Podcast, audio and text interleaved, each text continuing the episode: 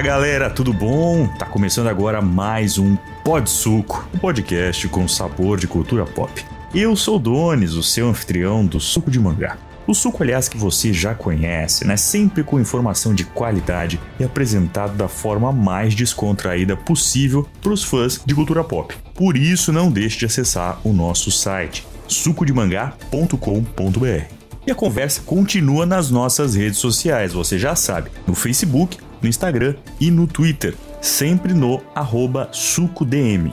E hoje o tema é polêmico, o tema é espinhoso e fiquei sabendo que os nossos convidados aqui estão preparados para discutir e para dialogar sobre esse cenário que está se apresentando.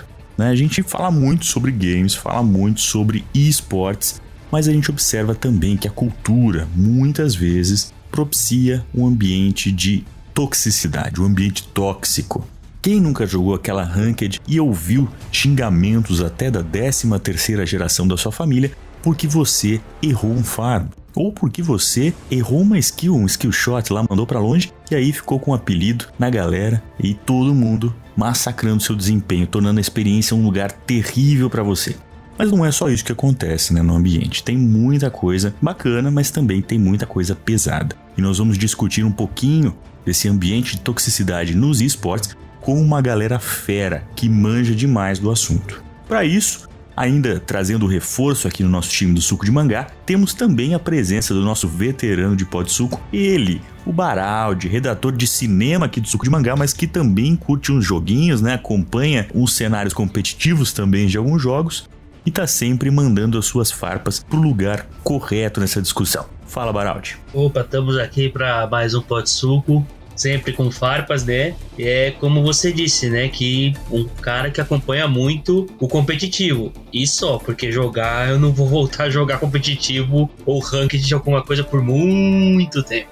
Mas calma que a gente já vai discutir por que, que o Baraldi já não joga mais competitivo há muito tempo, hein? Mas acompanhando sempre né, os torneios e as ramificações aí do cenário profissional também. E temos também a presença do nosso ilustre Rodrigo Fotter, né? Nosso redator de jogos né, do celular no Canal Tech e apresentador lá do Dixel Play. Fala, Rodrigo. A gente, muito obrigado aí. Mais um Pode Suco presente. E eu acho que o Baraldi ele tá correndo aí das ranqueadas para não me encontrar nessas filas aí, né? Pra eu não afundar ele. Mas, brincadeiras à parte, é um assunto que eu tava ansioso aí pra conversar, porque eu acho que é extremamente importante debater em diversos meios. Então, tô ansioso aí pra esse papo. Acho que vai ser show de bola. E para completar esse time de estrelas, nós temos a nossa convidada de hoje, a Giovana Breve, repórter de cultura pop do Gizmodo Brasil e do Beatniks, já trabalhou também para o UOL, escrevendo sobre games, para o Vice Brasil e para Garotas Geeks. Giovana, muito obrigado pela presença. Imagina, eu que agradeço. E olá, pessoas, olá, ouvintes. É um prazer enorme estar aqui. E é, é um assunto um pouco chato. Vai tocar em umas partes um pouco diferidas, né, de algumas pessoas, mas eu acho necessário, eu acho não, tenho certeza que é necessário e precisamos falar sobre isso. É a definição, precisamos falar sobre isso.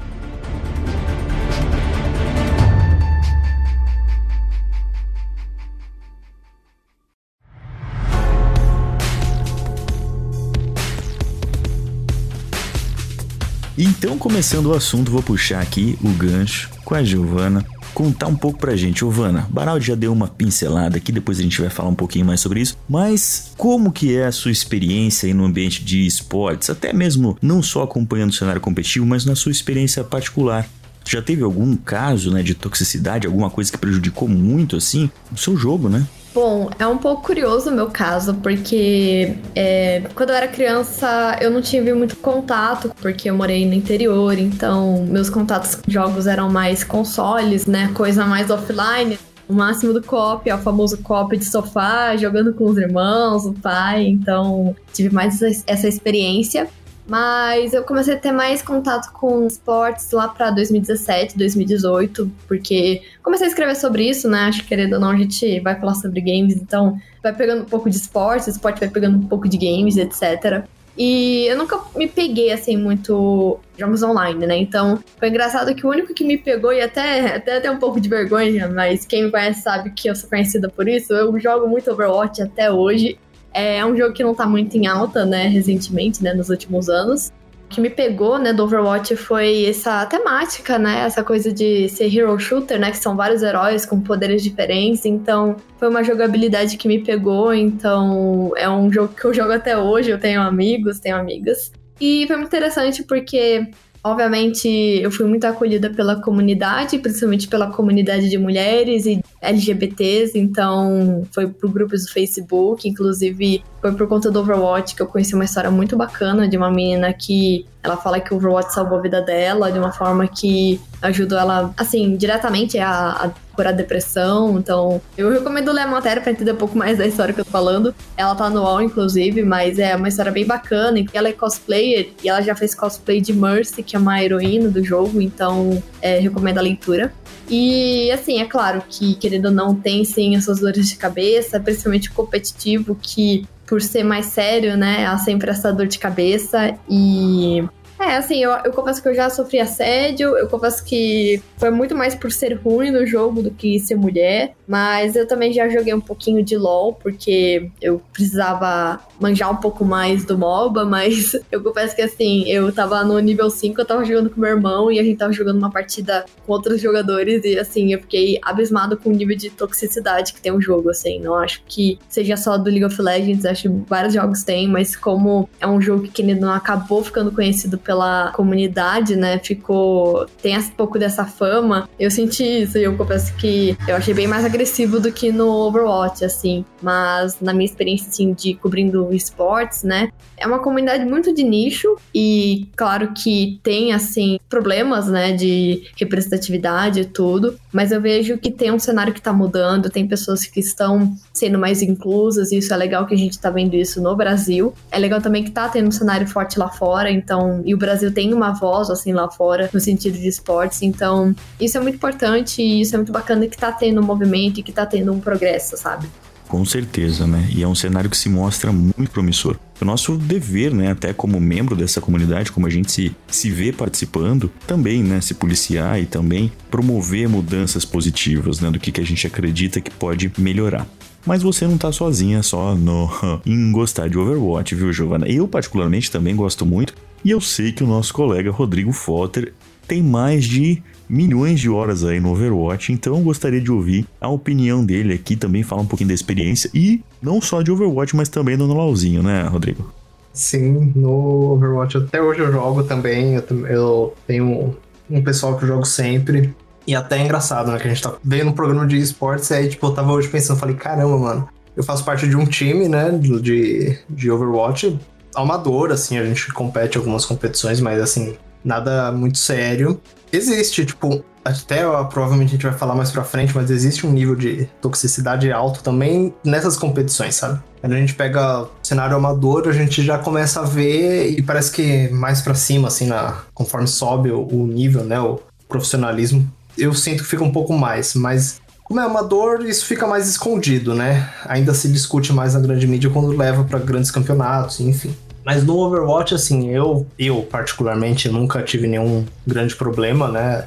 E, mas eu já, já joguei com amigas que já tiveram, não necessariamente no Overwatch, mas assim, me contaram casos que tiveram, tipo, de assédio virtual e ou xingar por ser mulher, qualquer coisa do gênero. E o que é absurdo, né? Mas o que a Giovanna falou é verdade. No Overwatch, tipo, existe, já presenciei, mas no LoL é absurdo o jogo é outro quando você muta o microfone. Exato, mano. Tipo, eu, tô, eu era nível 5, sabe? Não sei se tem tantos Smurfs, né? Que é quando pessoas mais prós usam contas mais novas, mas caraca, tipo, eu, obviamente não ia acertar todas, sabe? Então eu fiquei muito impressionada.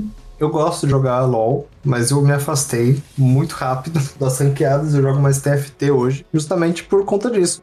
E é uma coisa assim que é tão absurda que é qualquer coisinha, sabe? Que acontece de errado. Tipo, sei lá, você tá no início do jogo ajudando o jungle ali na, né, com lixo. E aí, tipo, você deu um hit a menos no bonequinho. Os caras já, tipo, mano, e aí? Você não vai ajudar direito, caramba? É tipo, qualquer coisinha. É um nível assim assustador. Então não dá. E por aí, Baraldi, como são? Já pode contar pra gente por que, que você abandonou de vez o competitivo e tá focado nos campeonatos? Eu abandonei, não foi nem pelo LoL, foi pelo Rainbow Six. Sempre fui um cara muito fã de FPS. Eu sou o cara que não tem problema de jogar FPS em controle ou em teclado. Sempre tive muita facilidade. Eu era muito fã.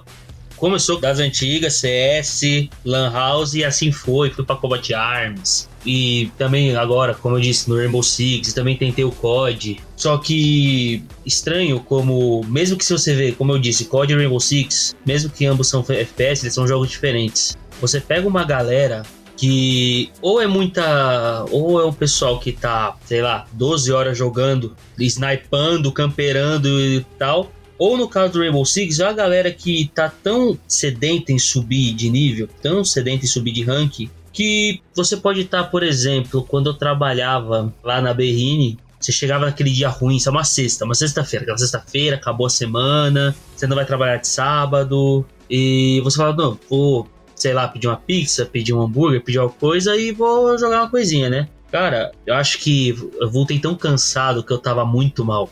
E, pô, acho que foi duas, três, quatro seguidas que pelo menos uma ou duas pessoas da Play vieram me hatear, tipo, você não joga direito, você não sabe tudo. Claro que eu tô amenizando aqui as palavras. Foi algo muito pesado, sabe? Como na época do Rainbow Six eu já tava tentando o LoL e eu não tinha nem rank, tipo, eu acho que eu tinha jogado, se foi 10 partidas foi muito uma galera, aquele chat ali no canto que a galera hateando, a galera vomitando uma porrada de coisa para você, sendo que você é novo no jogo, você tá aprendendo, sabe? Tipo, eu acho que Ranked em LoL, se eu joguei foi uma. Foi a maioria com os bots. E mesmo assim tem a galera que não te recebe de braços abertos, não te acolhe, é pra você entrar sabendo. E eu acompanhava os torneios para ver se eu melhorava no jogo para aprender algumas coisas, né? E eu fui gostando muito mais de assistir do que jogar. Tanto que eu abria o LoL já ficava, sabe, com a cabeça doendo. Eu via meus amigos sempre falando do LoL, que eles jogam há tanto tempo, que é isso, é aquilo. Aí um amigo meu mostrou, não tem o que, o W, E o R no teclado dele. Sabe por quê? Porque quebrou. Então, tipo, é um nível, para mim, de certa forma simbólico do quão tóxico isso é até pro próprio cara que é tóxico. Parece algo que consome muito a cabeça dele. É aquela síndrome do brasileiro em Copa do Mundo. Gente não quer saber se a seleção tá bem. A gente quer ganhar. Se não ganhar, não tá bem. E acha que tem que trocar tudo e tem que trocar treinador. É a mesma ideia. Então, isso envolvendo o Ranked, tanto também para MOBA quanto para Battle Royale, mesmo sendo multiplayer, e até o PVP de MMO, são coisas que comecei a me afastar, são coisas que comecei a, a ficar receoso de jogar, porque nenhum lugar tá livre. A gente pode falar que o LoL é mais tóxico, a gente pode falar que o Rainbow Six é mais pesado também. Tem muito racismo, tem muita homofobia no Rainbow Six, aliás, no FPS em si. Mas você vai para um PVP de um MMO que tem pouquíssimos jogadores. É. Você encontra um cara do outro lado do mundo te hateando porque, sei lá, você teve um lag, tua internet deu uma piscada e você é o pior jogador do mundo because of reason, sabe? Chega a ser, de certa forma, desumano. Por mais que seja só um jogo, é desumano, sabe? Cara, experiências bem diferentes aí de cada um. Mas eu ouvi uma coisa que me chamou muita atenção, assim, todo mundo percebe que há uma certa diferença do comportamento da comunidade mesmo de acordo com o gênero, o estilo de jogo. E vocês notam mesmo essa, digamos assim, essa agressividade maior em jogos que sejam mais de um gênero ou outro? Será que o gênero tem a ver ou será que é a competitividade do jogo? O que, que vocês acreditam que pode influenciar na hora dessa comunidade assumir uma postura tão tóxica em comparado né, com outros gêneros também? Na minha opinião, eu acho que o que envolve muito mesmo é o jogador, é o player. Porque se o cara é tóxico no LoL, ele vai ser tóxico no Genshin. Se ele é tóxico no Genshin, ele vai ser tóxico no Pokémon Night. Se ele é tóxico no Pokémon Night, ele vai ser tóxico na ranked do Tetris jogando contra você, sabe? Então, cara que, seja ele uma pessoa adulta que trabalha, paga os boletos, seja ele uma criança que tá na escola. A gente não sabe como diferir na internet.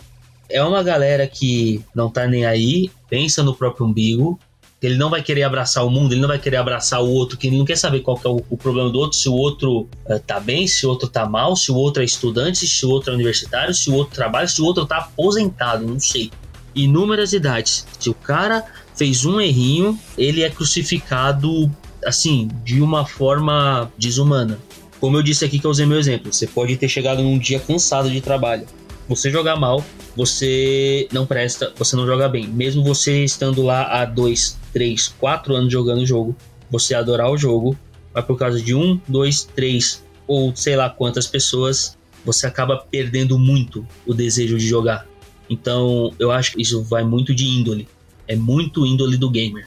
É muito interessante seu ponto, porque quando eu fiz uma reportagem sobre toxicidade nos esportes, eu perguntei para as minhas fontes o que elas achavam que geravam, né, esse tipo de sentimento e eu acho que é muito difícil essa resposta, pois ela pode pegar muitos campos, né? Tanto da psicologia no sentido de que é um jogo e tem a competitividade, a competitividade, querendo ou não, traz esse sentimento de desafio, de você querer dar o seu melhor, de você querer ir mais além. Mas, por outro lado, acho que também tem um contexto social dos esportes que vem muito dos videogames, né? Que eu acho que impulsionou muito também a partir dos anos 90, assim. Desculpa parecer um pouco palestrinha, mas que é o contexto de quando teve a guerra dos consoles com Sega, Nintendo. A Nintendo nem tanto que é mais família, mas essa coisa da ah, é coisa do gamer, de ser competitivo e tudo mais, sabe? De que, querendo ou não, essa publicidade ela alimentou dessa imagem, né? De ser gamer competitivo e de tudo, e de que é legal, e dessa rebeldia, né?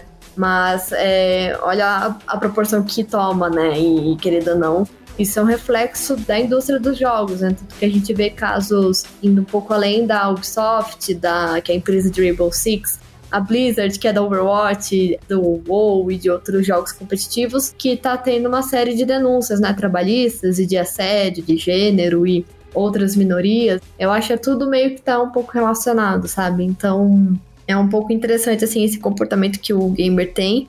E que também não precisa ser só dos esportes, né? Eu acho que o esportes ele acaba querendo não ser mais intenso pela competição. E também por estar relacionado com outras pessoas, né? Com o time, até mesmo com streamers, influenciadores da área. Mas é muito interessante esse comportamento que tem, né? É, eu concordo, e é uma coisa que, que a Giovana falou que começou nos anos né, 90, com o Sega e tal, e que é alimentado até hoje, né?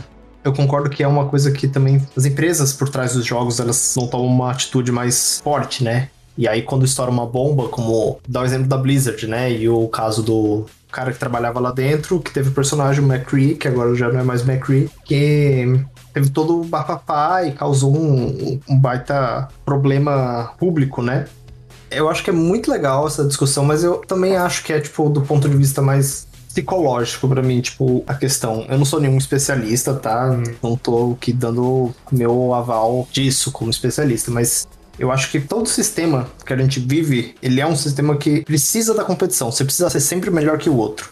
Independente se é tipo, na escola, no trabalho, se superar, superar, e aí isso é levado para os jogos. Tipo, isso fica na sua cabeça e você fala: Não, eu preciso você vencer, eu preciso, eu preciso, eu preciso. E isso eu acho que mexe tanto com a cabeça da pessoa que se ela não consegue, é como, assim, entre aspas, né? É o fim do mundo. Então, levo mais nisso, sabe? É importante pensar, tipo, do, do porquê que eu preciso vencer, sabe, num jogo. É o que o Baraldi falou, mano, chegar no trabalho 6 horas da tarde, às vezes, né, a galera trabalha fora de casa, chega às 7, 8 da noite, toma um banho e quero descansar jogando um joguinho que eu curto. Então, tipo, por que, que eu preciso vencer, sabe? Não posso só me divertir, sabe? Mesmo que seja ranqueada. Mas eu acho que esse aspecto da sociedade como um todo, colocar tanta pressão psicológica na pessoa precisar vencer, isso leva pro jogo. Eu acho que o jogo não é a parte, né, da sociedade, tipo, você não entrou ali num, num LoL e você tá num mundinho à parte. Não, você tá num contexto social e, tipo, todos os seus problemas vêm ali e você vai pôr dali para fora por causa do anonimato e uma série de outras questões. Eu levo mais pra esse lado, assim, esse motivo da toxicidade nos jogos. É muito interessante, né, a gente parar para pensar também que muitas vezes, né, o Foster trouxe essa questão da presença social, né, da necessidade de se sentir superior, de se sentir talvez no controle, né?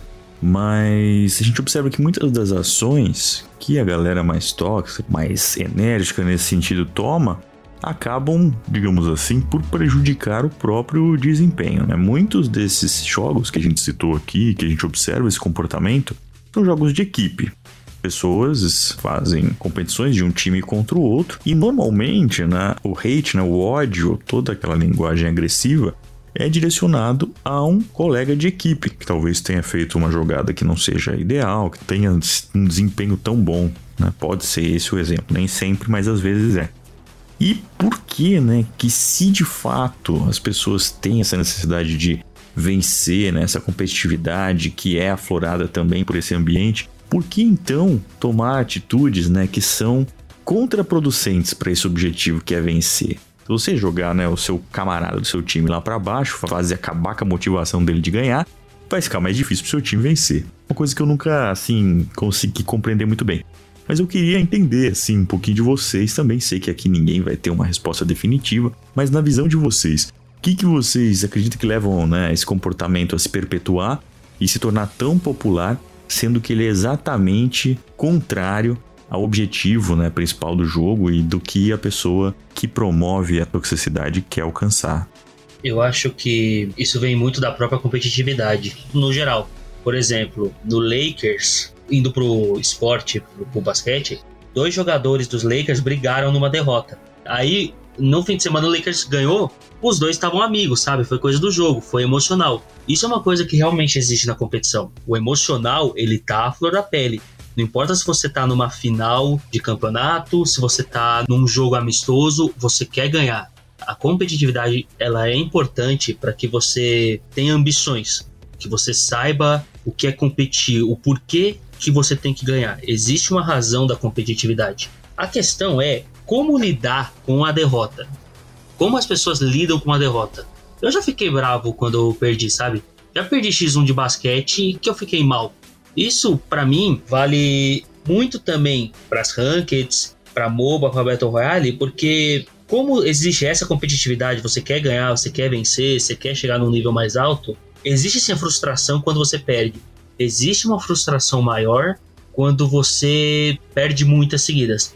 Vai existir o ódio e o rancor quando você tiver numa partida boa e o seu parceiro de equipe ir mal. E por causa do teu amigo, desse parceiro de equipe, que dentro daquele contexto que eu falei, voltou do trabalho, tá cansado, tá triste, só quer jogar tudo, vai ser alto tudo por causa de um cara que tá não sei quantas horas jogando para tentar um ranking maior. Então, por mais que isso é algo comum na competitividade, a frustração da derrota, eu vejo muito que as pessoas não sabem lidar com derrota, não sabem lidar com perder. Para eles tudo tem que ter impecável, sempre tem que ganhar. Eles podem nem estar tá fazendo a melhor play do LoL, não importa se eles estão farmando horrores na jungle, sei lá o que. Não importa se estão dando bala no Rainbow, no CS, não importa, ou no Vavá. Eles podem estar jogando normal, mas o, se o normal deles é um pouquinho melhor numa partida passada que ele perdeu, para ele já é tô dando bala, tô indo bem, aqui tem dedo, sabe? Basta um erro de outra pessoa ou até mesmo dele para a frustração bater de uma forma assim muito grandiosa, muito extrapolada. Como a Giovanna falou, como o Fortes falou, é a parte da psicologia e também aquela coisa que eu falei do síndrome brasileiro. A gente só quer ganhar. A gente só sempre deseja ganhar. A gente não sabe lidar com derrota. E eu acho que isso espirra muito pro que é o cenário competitivo do esportes. É, bem interessante o que você falou, porque são vários fatores, assim, que eu acho que perpetuam, né? Eu acho, por exemplo, é, esse ano, eu sinto, né, uns meses atrás, parece que teve uma semana ou duas semanas seguidas que teve muitos deslizes, assim, até entre muitas aspas, cancelamentos de muitos influenciadores e streamers desde Free Fire, Counter-Strike, League of Legends, que fizeram muitos comentários assim, é, racistas, machistas, LGBTfóbicos e outros ataques a minorias, né? E foi muito interessante esse episódio que mostrou como o cenário, né? Parece que os os times ou os responsáveis né, pela imagem dessas pessoas, elas não têm uma responsabilidade sobre o comportamento da pessoa online, né? E é até muito interessante que eu conversei com uma fonte que ela fala que o caso do streamer, né? De uma certa forma, é o trabalho dele, né? Tipo, fazer streamers, fazer lives por horas, num determinado horário, em determinados dias, né? E aí, por exemplo, a live da pessoa faz, sei lá, ah, é live de 8 horas, live de 10 horas, live de 12 horas, faz live de um dia, 24 horas, né? E, cara, onde que entra a política, sabe? Onde que entra a pessoa para engajar, sabe? E é um pouco preocupante de que é, esses ídolos, né, essas pessoas responsáveis dos esportes, elas não têm essa consciência de instruir, né, as pessoas que assistem. São milhares de pessoas, são milhares de seguidores no Instagram, na Twitch ou em outra plataforma de streaming, no Twitter. E a pessoa falar uma coisa dessa, né, com muito engajamento, mas com a pouca consciência, chega a ser um pouco preocupante, né? Não é só, assim, saindo um pouco do assunto que é dos jogadores, mas eu acho que esses jogadores também são influenciados pelos seus ídolos, né? Então, é um pouco preocupante também que as equipes, elas não tenham um treinamento que possa lidar com o público, né? Muito, ah, seja você mesmo, sabe? Você tá ganhando dinheiro com isso e fica nisso aí. E Cara, como é que você vai entrar na rotina das pessoas, sabe? Tem outras coisas além dos jogos. Parece que as pessoas têm a ideia de que ah, o jogo é meio uma válvula de escape da realidade. Mas, cara, hoje em dia, videogame tá tão atrelado à política quanto outros assuntos do cotidiano, sabe? Economia.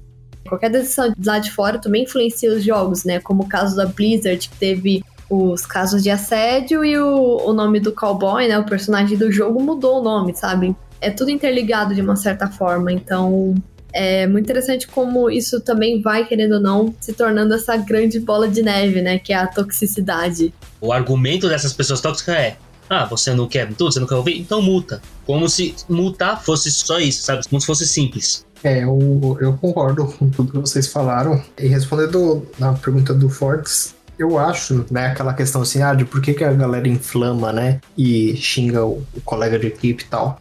Eu recentemente tive a oportunidade de escrever uma pauta sobre toxicidade também, né, no contexto de jogos eletrônicos. E é muito, eu que eu vejo assim, né, e que através da, das pesquisas para escrever e tudo, é muito voltada ao controle, né?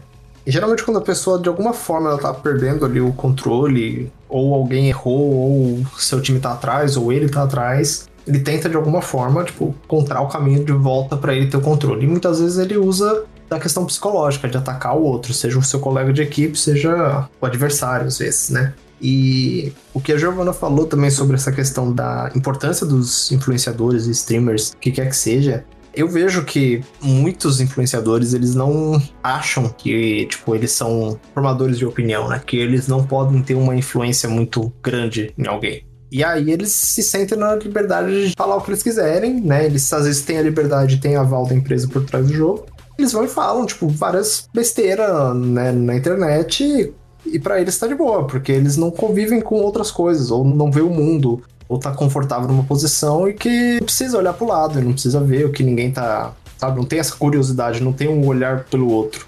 Então, assim, eu concordo plenamente com o que o Baraldi, com o que a Giovanna falaram. É bastante complicado. Eu acho que falta mesmo, assim, dos streamers, principalmente, tava acompanhando o LoL, né? O tava tá acontecendo o Worlds agora. E hoje teve um jogo. E é tão comum isso, né? Porque geralmente todos os pro players, eles também, né, tem Twitch, dão dicas, sei lá o que, fazem live e tal. E é incrível, tipo, como o deboche, assim, né? Ele tá presente nisso também. O cara do time adversário morreu, e aí, tipo, eles mandam aqueles emotezinhos de um joinha, sabe? ou manda, tipo, um, algum emote, sei lá, que tá zoando com outro. Isso é do próprio jogo, sabe? O próprio jogo dá, tipo, às vezes os emotes ganham de você, se é ruim, sabe? Então é, é muito profundo esse problema, é muito complicado. Exato, eu acho que se está relacionado com psicologia de esporte tradicional, mas o esporte tem suas peculiaridades, acho que não pode focar também só na performance, né? No sentido de, ah, tem que saber aprender a lidar com o seu melhor, mas também tem que trabalhar também com outros assuntos, né, da vida, do tipo, do porquê toma essas atitudes, do porquê faz esses comentários, né? É, teve uma psicóloga que eu entrevistei, né? Ela tem jogadores profissionais e streamers como pacientes, e ela relatou um caso de uma pessoa que ela fez comentários machistas e que ela trabalhou abordando sobre isso, né? e do porquê, né, desse preconceito e que às vezes, muitas vezes está enraizado de coisas muito mais profundas do que a pessoa imagina, né? Então, às vezes é uma coisa de família, uma coisa da própria roda, né, da comunidade. Então, querendo, de uma certa forma, o streamer também acaba sendo influenciado pela comunidade ou pelos preconceitos enraizados na sociedade, né, querendo ou não. Então, essa toxicidade, às vezes, do, dos esportes, né, dos jogos, é um reflexo, assim, da sociedade, né? E também tem outro fator que é a própria precarização do streamer, né? Tanto que depois de umas semanas ou meses, aconteceu o protesto da Twitch, né? Que os streamers fizeram um apagão de que não fizeram lives em prol de melhorias em relação a, ao valor das subs, né? Que são as inscrições da Twitch. E de que, comparado a outras plataformas, o para resumir, assim, os impostos da Twitch e o do valor é muito menor, sabe? Então o streamer tinha que acabar fazendo muito mais horas de lives para conseguir o valor que tinha antes, né? Por conta do dólar. E isso acabou até fazendo um questionamento de que será que hoje em dia streamer é uma profissão? Será que é tipo a uberização tecnológica? Então é um assunto bem profundo, assim, que dá para discutir por boas horas.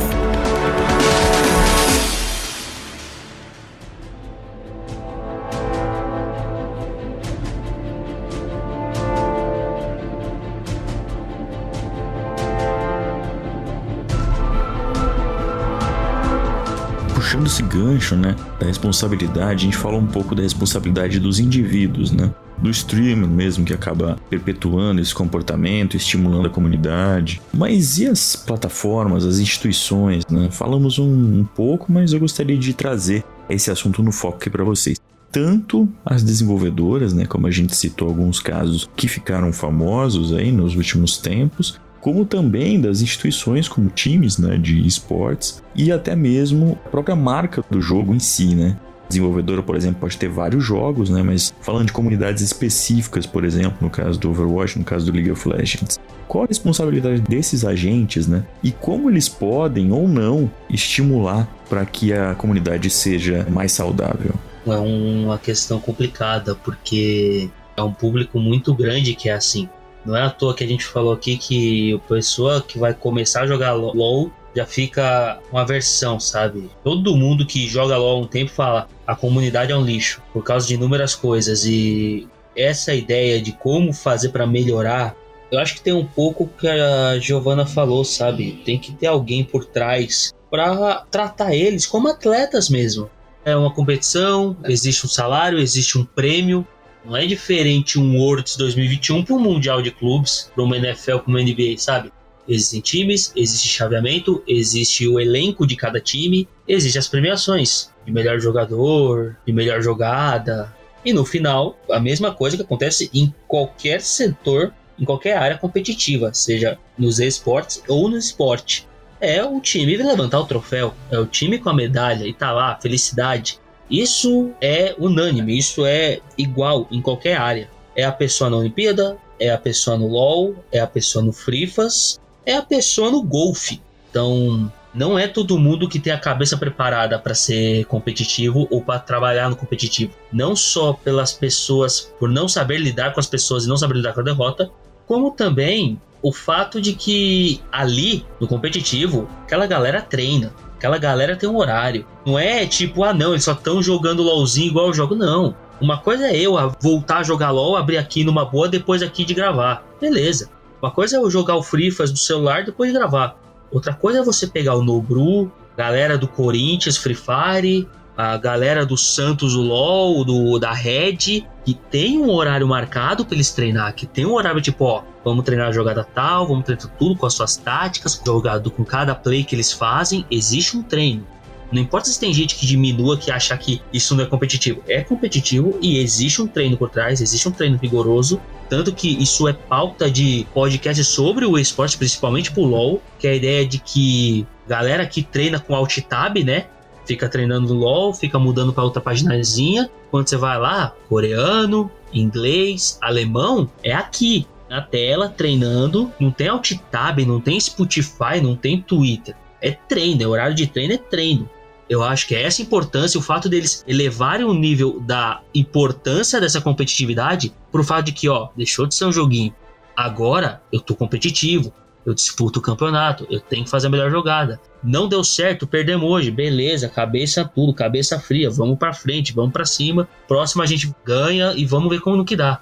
Não tem alt tab como a gente tem aqui, não só no competitivo, como aquele que só tá jogando por diversão. É, o próprio marketing dos games alimentou essa cultura de ser competitivo e de não estar tá nem aí para as regras, ficar jogando. E agora a gente tá um pouco com esse problema, né? E isso é, reflete em vários jogos, né? Claro que o LoL ele tem essa problemática maior, porque o seu desafio é atrair novos jogadores, uma vez que se tornou um jogo tão complexo e uma comunidade tão tóxica que desinteressa novos jogadores. Mas o Free Fire, que é mais recente, tem isso, Card Game também tem isso, outros jogos também tem essa questão. E eu acho que essa questão de tentar achar uma solução, eu acho que tem muito a ver também com quem tem essa maior, é, a maior grana, né? Seja as desenvolvedoras de criar uma comunidade saudável. Então, vejo que a Riot tenta fazer isso. Tudo bem que o LoL ele meio que acabou meio que não tendo tanta solução, mas por exemplo o Valorant, né, é, ele tem a problemática que ele não atraiu muitos jogadores de CS, né, que é um campo meio que sem lei.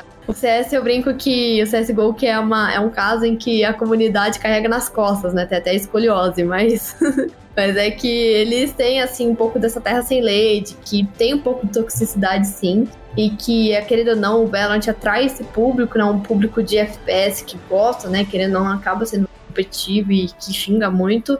Mas eu vejo que a Riot conseguiu, de uma certa forma, segurar as redes, assim, nesse sentido. Tanto que tem criado campeonatos para as mulheres e que desde o começo, né, da sua formação, o Valorant ele tem muito acompanhamento. Então, vejo aqui no Brasil tem casters, né, tem pessoas oficiais da Riot que comandam o jogo, então tem muitas pessoas também dos bastidores que são mulheres, são minorias e é muito legal que criam esses campeonatos, então eu acho interessante que isso vai, querendo ou não, se tornando um pouco menos tóxicos Existem também os coletivos, como, como aqui no Brasil, em outros países, e eu acho que uma dica que eu sempre dou, assim, para meninas ou minorias que querem participar é encontrar sua comunidade. Então, por exemplo, a gente tem o Wakanda, que é de pessoas negras, que cria né, esse ambiente seguro e que também vai muito além do esportes, né? Tem até conselho de jurídico, aconselhamento para psicólogos. Tem também o projeto Fierce, que é para pessoas LGBTQ+. Então, tem várias comunidades também femininas que, sério, existem várias. Mas assim, não pode vir só delas, né? acho que as empresas também têm que se responsabilizar, seja a desenvolvedora, as equipes, né, os times, as patrocinadoras que criam os torneios. Então, eu acho que ainda não tem que ter muito dessa coletividade, né, nesse sentido. Tem uma pesquisa, né, que eu, eu cito na matéria, que ela fala sobre formas de também tirar um pouco dessa toxicidade nos jogos. E é muito interessante também que ela fala das empresas, ela também fala de ONGs, ela também fala sobre até políticas né, externas, no sentido de criar políticas que possam ajudar crimes cibernéticos, querendo não isso está relacionado. É muito interessante, muitas reflexões. É porque, de fato, né, solução a gente não vai encontrar. Mas a gente pode refletir aqui, pode propor algumas discussões para quem sabe, né, promover um ambiente melhor para todo mundo. E aí, Fotter, o que, que você acha sobre essa questão também? É, eu acho que existem formas de amenizar, né? O que a Giovanna falou é verdade, de você encontrar o seu meio, né? Eu acho que encontrando o seu meio, você vai estar, tá, tipo, num lugar saudável, então você vai ter atitudes em volta que vão fazer com que você não seja uma pessoa tóxica nos jogos. Mas eu acho que falta também, né, o aconselhamento de você ser um né, um profissional, de você ter a noção de que você tem a sua importância, de que você tem a sua responsabilidade com o público também e de ser, ter atitudes menos tóxicas, né? Mas eu também acho que as empresas, né, elas detêm grande parte do poder, principalmente econômico, de poder tomar atitudes para criar uma comunidade mais saudável, né? Eu acho que punir, não sei se é o caminho, mas eu acho que às vezes tentar dentro. É, é mais difícil, porque precisaria né, de um investimento pesado, mas tentar dentro do jogo mesmo criar atitudes em que sejam mais saudáveis, sabe? Mas eu acho que é um conjunto. Uma solução só, falar que uma coisa vai resolver, tipo, não, não vai. Eu acho que também o LoL é um caso que talvez seja perdido mesmo. O que é uma pena, porque o jogo é muito bom. O jogo é bom mesmo. Eu sempre falo isso para todo mundo, que é uma pena a comunidade ser assim. Mas eu acho que se cada um fizer a sua parte, sim, de encontrar o seu lugar onde você vai estar com o pessoal que você curte, é bacana. Seja jogando só com seus amigos, que seja encontrando através de um servidor do Discord, que seja através, sei lá, de onde. Hum, as empresas por trás tendo pequenas atitudes, como a Blizzard teve de mudar o nome do personagem. Isso foi uma atitude legal, não acaba com o problema, mas gera uma discussão. O, em torno da toxicidade, que é um problema na indústria como um todo, não só nos jogos e o aconselhamento e a profissionalização mesmo, né? Deixar de, de ter a ideia de que né, quem é atleta eletrônico não é um atleta e não tem responsabilidade. Porque tem que ter, né? Acho que realmente é uma mistura de tudo, assim. Não dá para falar, ah, é isso que vai resolver. Pode acabar o LoL. Polêmico. É, Baraldi, polêmico, mas às vezes eu até concordo. Tem que acabar, né, gente? É o que tem que acabar. Eu adoro que a gente começa o podcast, né? Todo assim eloquente, falando de causas, problemáticas e possíveis soluções, aí a gente termina com tem que acabar. Tem que acabar. É a solução pra tudo. É a solução inegável. Não, e teve até o, o tem que acabar, a gente brinca e tudo, mas, por exemplo, dizem que eu acho que é no próximo patch ou em algum, né, atualização em futura do LoL não vai poder mais mandar, tipo, mensagem no wall, né, pra todo mundo.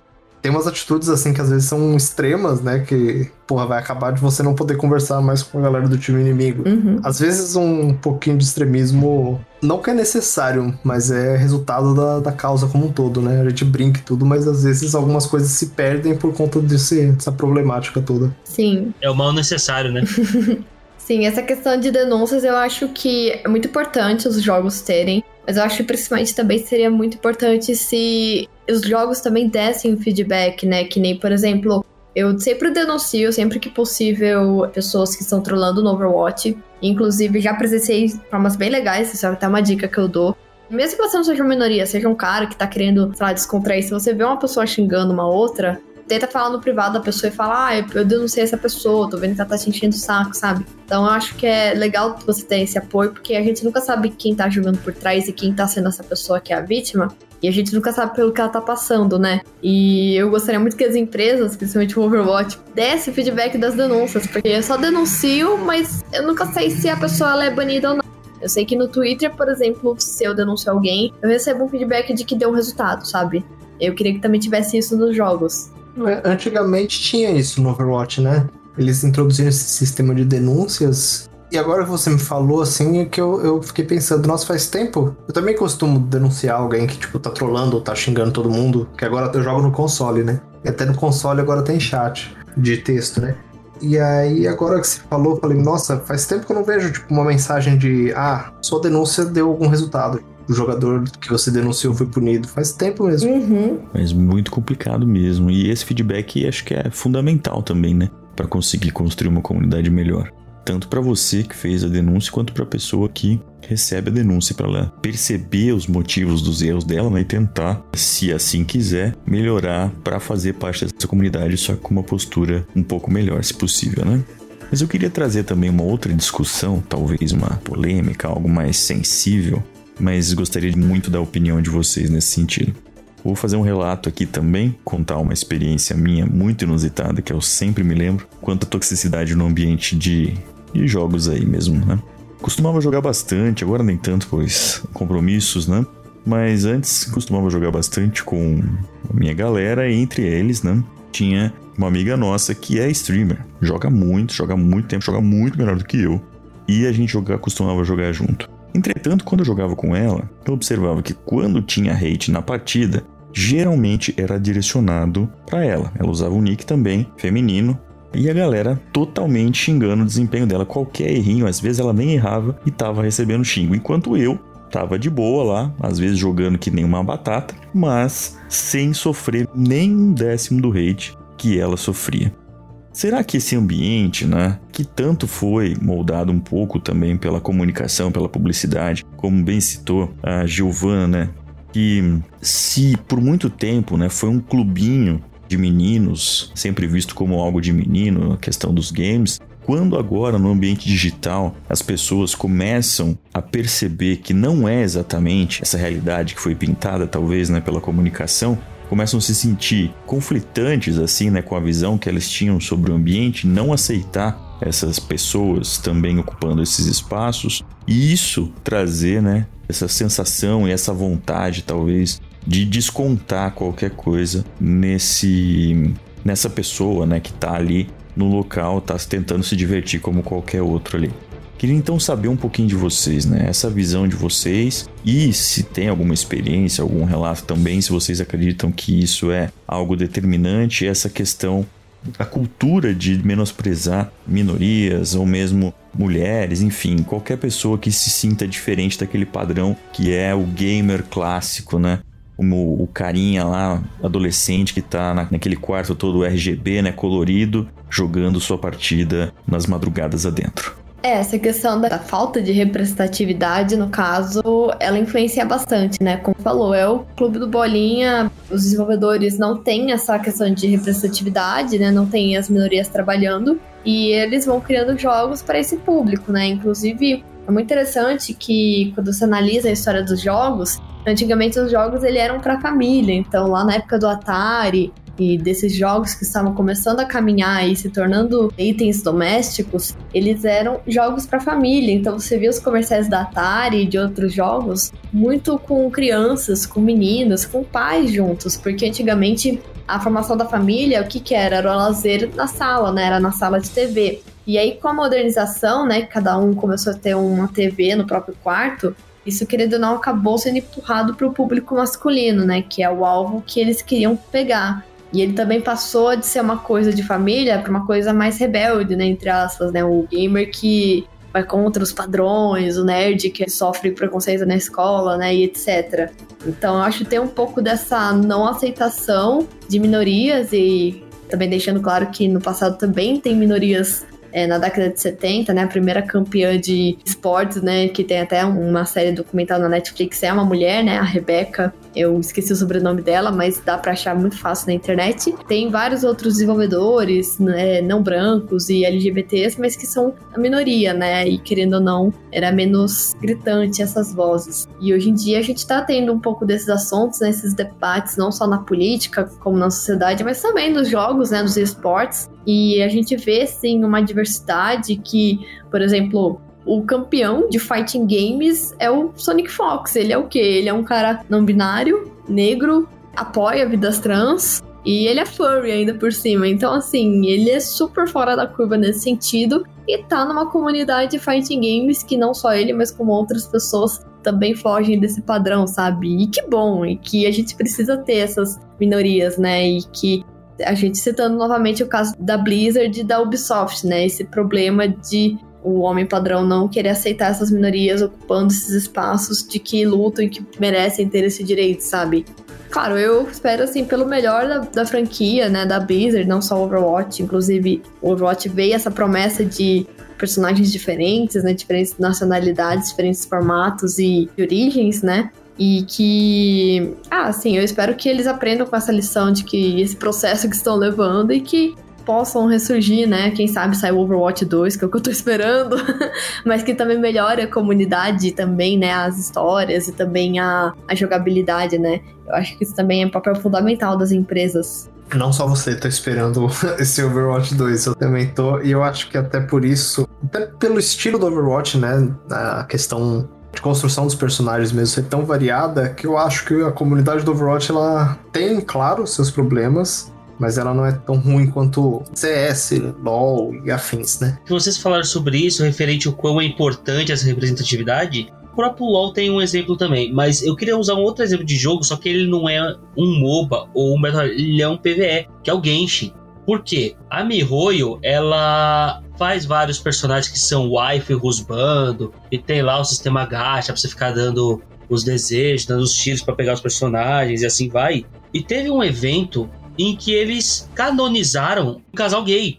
Sabe, um casal de dois homens e um casal de duas mulheres. E eles fazem a, eles postam arte no Twitter, eles postam, sabe, eles canonizaram.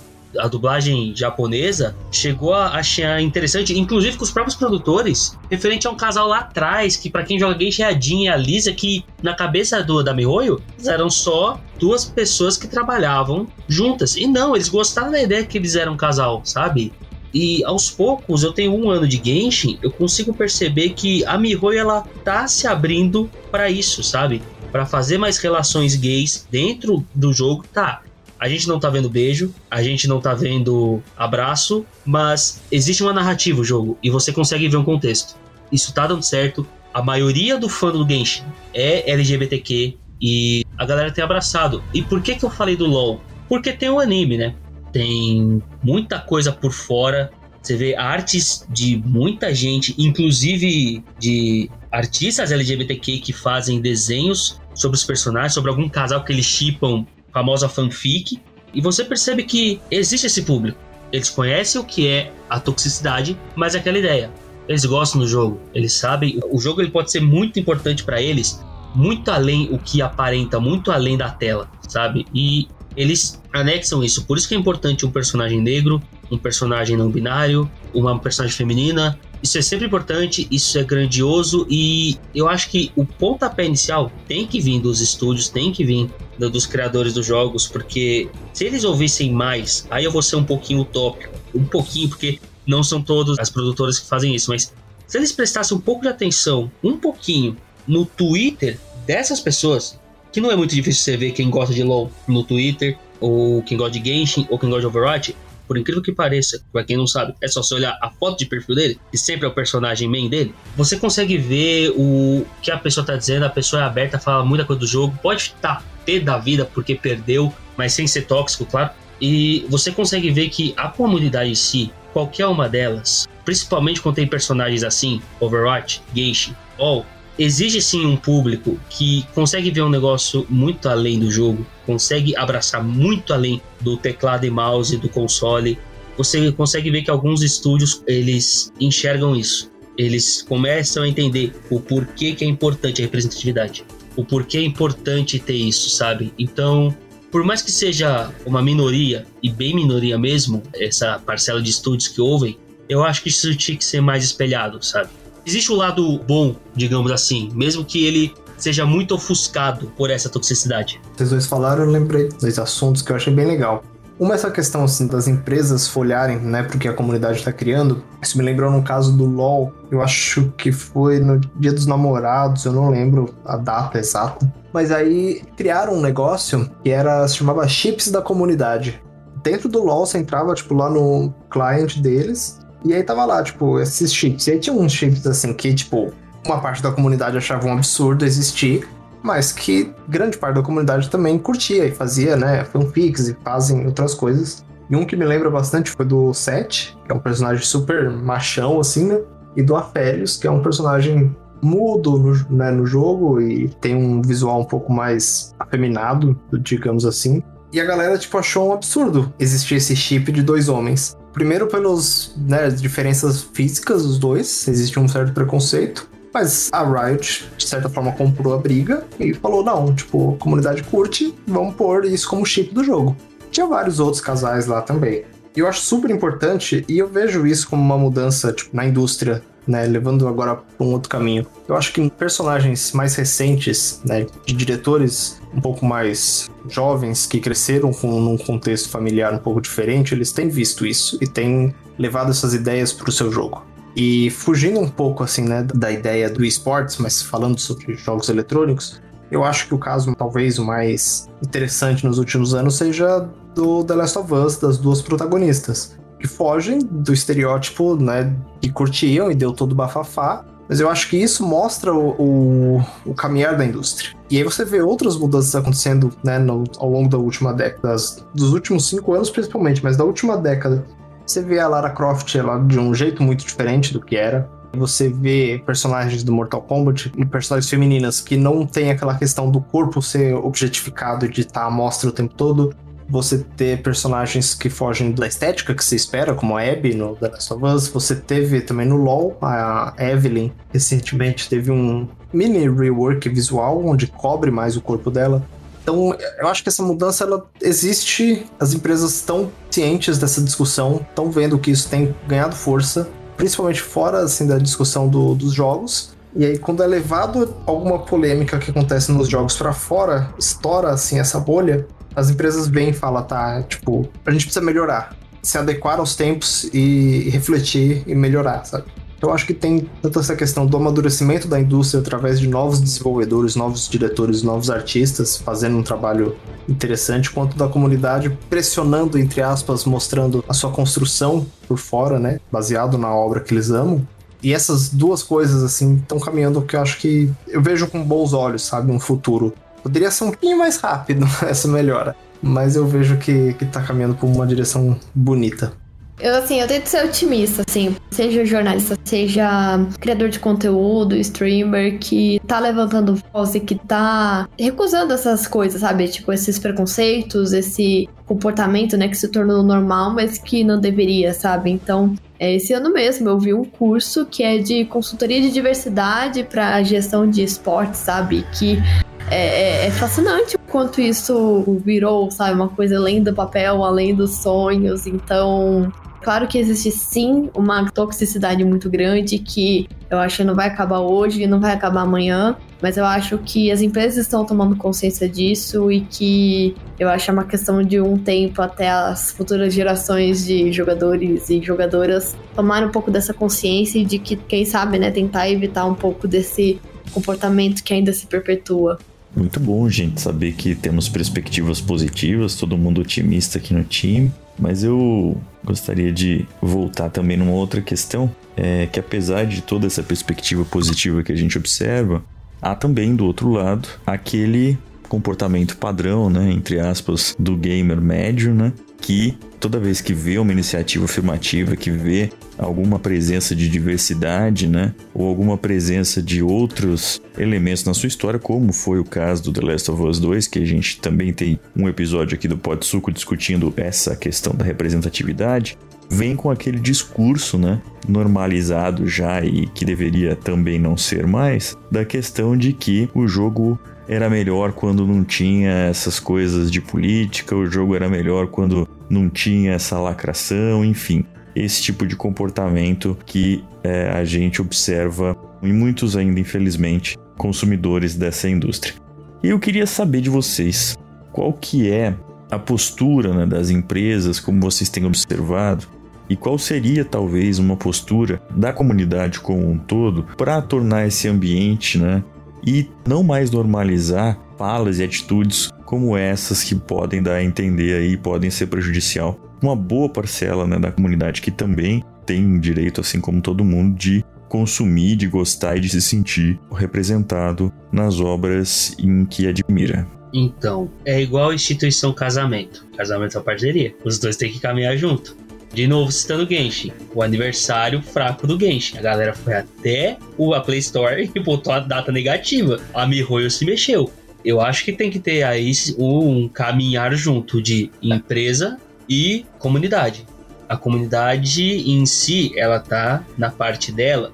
Não vou passar pano para a comunidade em si de cada jogo, mas por mais que tenha a parte boa da comunidade, se a parte ruim é a que mais faz barulho, o estúdio vai comprar a parte ruim. Tem que ter sempre uma movimentação, como a Giovanna citou, da comunidade negra, da Wakanda, para streamers negros e tem também para streamers LGBTQ e principalmente mulheres também.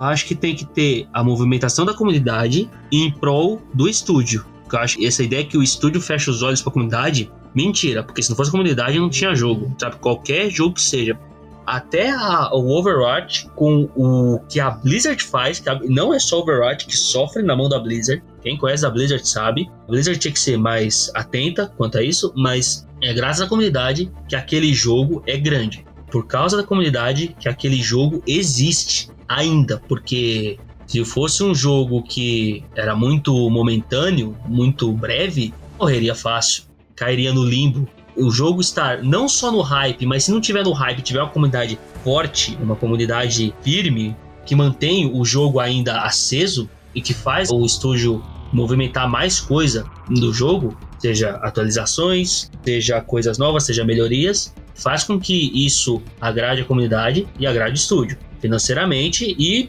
emocionalmente, no caso, como por isso que eu comparei com o casamento. Porque se um luta pelos dois, não dá muito certo. Por isso que tem muitos jogos em que o estúdio fecha os olhos e por mais que ele seja hypado, ele é hypado porque é a parte ruim que domina ali. Como a Giovanna citou, CS é o maior, para mim, acima do LoL, o maior exemplo. Eu fui um grande fã de CS e eu não quero ver CS tão cedo na minha vida. Não vejo competitivo, não vejo fã streamer de CS, passo longe, mas passo muito longe. Sim, eu concordo. Tem que ter as duas partes, sabe? Não pode ser só a desenvolvedora, né? Ou mesmo as empresas de campeonato, mas também todo, né? Tipo, os jogadores, as equipes, né? Os times. Se essas equipes elas tiverem estrutura, né? Os psicólogos também trabalharem com os jogadores e com influenciadores, uma forma de que olha só, você precisa ter um bom desempenho em jogo, mas também você tem que ter um bom comportamento, sabe? E que esses casos assim de denúncias elas estão começando a ter resultados, felizmente, assim, a, a maioria dos casos. Então, por exemplo, até o próprio exemplo disso é o Evo, né, que é o maior campeonato de jogos de luta e que teve, acho que foi no ano passado ou foi no ano retrasado, que tomou uma série de denúncias de casos de crime, assim, de levar menores em festa com drogas e bebidas, sério, assim, foi uma coisa muito pesada, né? Tanto que até mesmo o Sonic Fox se posicionou e retirou o nome dele no campeonato, enfim, foi uma coisa assim muito pesada, mas que felizmente foi comprado pela Sony, né? Mas é que assim, teve sua punição as pessoas envolvidas no caso e que é, eu acho que é tudo num todo, né? De tipo, são seriam os jogadores também saberem respeitar e de que, olha, você pode estar tá querendo jogar mais pesado, mas é que há pessoas que querem estar no casual, sabe? Que é preciso sempre ter respeito dependendo da forma que você vai jogar. Não, eu concordo. Acho que esse é o caminho, mas eu acho que é um caminhar em conjunto, um respeito mútuo, né? O Baraldi falou é muito verdade, né? Tô aí uns anos em Overwatch já e a comunidade reclama muito, mas mantém o jogo vivo mesmo. Então, assim, precisaria prestar um pouquinho mais atenção mesmo na comunidade, no que eles fazem. Mas eu acho que essa questão de das pessoas da voz mais ouvida ser do lado inflamado contra essas questões de causas sociais, onde personagens fogem do padrão que eles estavam acostumados a ver, é muito a questão social, né? A construção de que de anos de fora isso reflete nos jogos. Eu acho que vem mudando, né? Por parte da comunidade, tá pressionando e tá tratando de assuntos e, e de criar locais em que pessoas que não são assim, entre aspas, né, o, o padrão esperado, se sentem confortáveis e, e conforme essas discussões ganham mais força, principalmente por conta da internet, Twitter, Facebook e afins, os jogos também são afetados por isso. E as empresas elas estão de olho nessas causas sociais, nessas diferenças. Eu acredito que tudo caminha assim em conjunto. Eu acho que tem melhorado. Eu vejo as comunidades levantarem mais discussões, eu vejo mais reflexão participando de comunidades e afins, né? Às vezes estou lá, tipo, estou curioso, começa a vir uma discussão e você vê que existem pessoas que criticam e existem pessoas que defendem, que discutem e que levam a sério, né? E as empresas estão de olho nisso, estão de olho em todas essas causas sociais, em tudo isso, e eu acho que isso está afetando, está levando essas mudanças para os jogos. Eu, eu vejo com bons olhos essa mudança. Eu acho que existe sim, tipo, um grande número de pessoas que reclamam pelos motivos errados, mas eu acho que a comunidade também sabe se unir e reivindicar coisas certas, sabe? Então eu vejo com bons olhos aí o futuro.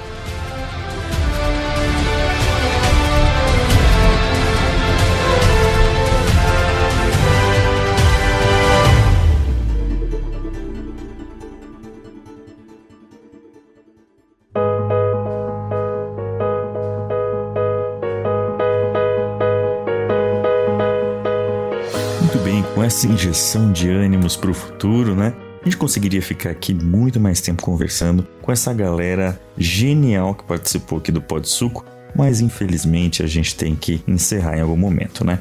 Então eu deixo aqui meu muito obrigado pela presença, ao Baraldi mais uma vez aqui da nossa equipe técnica, ao Rodrigo Fotter, nosso convidado do canal Tech, a Giovana também, especialista aqui em games e na cultura, fez algumas matérias fantásticas. Depois a gente deixa o link aqui para vocês das matérias da Giovana sobre o tema, que vale muito a pena a leitura. E a do Falter também, viu?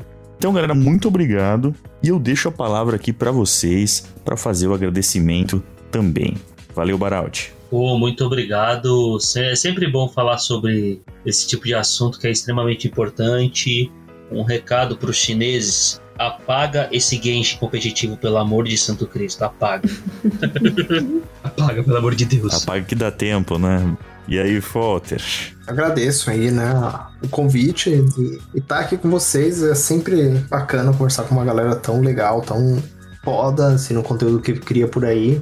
E é sempre um aprendizado, né? Poder participar desses podcasts e conhecer uma galera que tá aí na luta é sempre bom, é sempre, sempre dá um gás e amanhã, tipo, acordar e falar, puta, tem uma galera muito foda aí, vamos que vamos. E, então valeu, gente. Valeu mesmo. E finalmente, Giovana, muito obrigado mais uma vez pelo seu tempo, pela presença aqui. Espero que tenha esse sentido, né? Totalmente à vontade, mas sinta-se à vontade também para colaborar com outros episódios que a gente gostou muito do papo e com certeza vamos convidar se surgir uma oportunidade. Ah, eu que agradeço novamente pelo convite. Eu, ah, eu adoro por esses assuntos e de que eu gosto muito, sabe, de falar de games e de esportes e de cultura pop no geral e que é importante a gente falar sobre isso, por mais seja uma coisa chata e que dê essas energias negativas, mas é, como a gente falou, né? A gente tem muita gente boa nesse cenário que tá fazendo a diferença e que é importante a gente exaltar essas pessoas, essas atitudes e que tem que ver com bons olhos, né? E fico muito feliz pelo convite, né? E, cara, sempre vou participar dos próximos episódios e, e estou ansiosa pelos próximos. E se quiserem me seguir, é de breve, GIH e breve, tipo, breve nos cinemas aí para quem quiser acompanhar outras matérias ou outros conteúdos que eu faço. Muito bom, mais uma vez, muito obrigado pela presença. E você também já sabe que está nos ouvindo, né? Queremos saber a opinião de vocês. Já passou por alguma situação desconfortável jogando? Porque jogando a gente sabe que vocês provavelmente estavam, todo mundo aqui curte. Mas se já passou por uma situação desconfortável, se já teve uma, alguma experiência ruim, ou mesmo se tem alguma proposta, né, para melhorar o ambiente para todo mundo, deixa aí nos comentários. A nossa conversa continua lá nas redes sociais do Suquinho, é isso mesmo, no Facebook, no Instagram, no Twitter e também no YouTube, sempre no arroba SucoDM. Nos vemos na próxima e até mais, galera. Falou!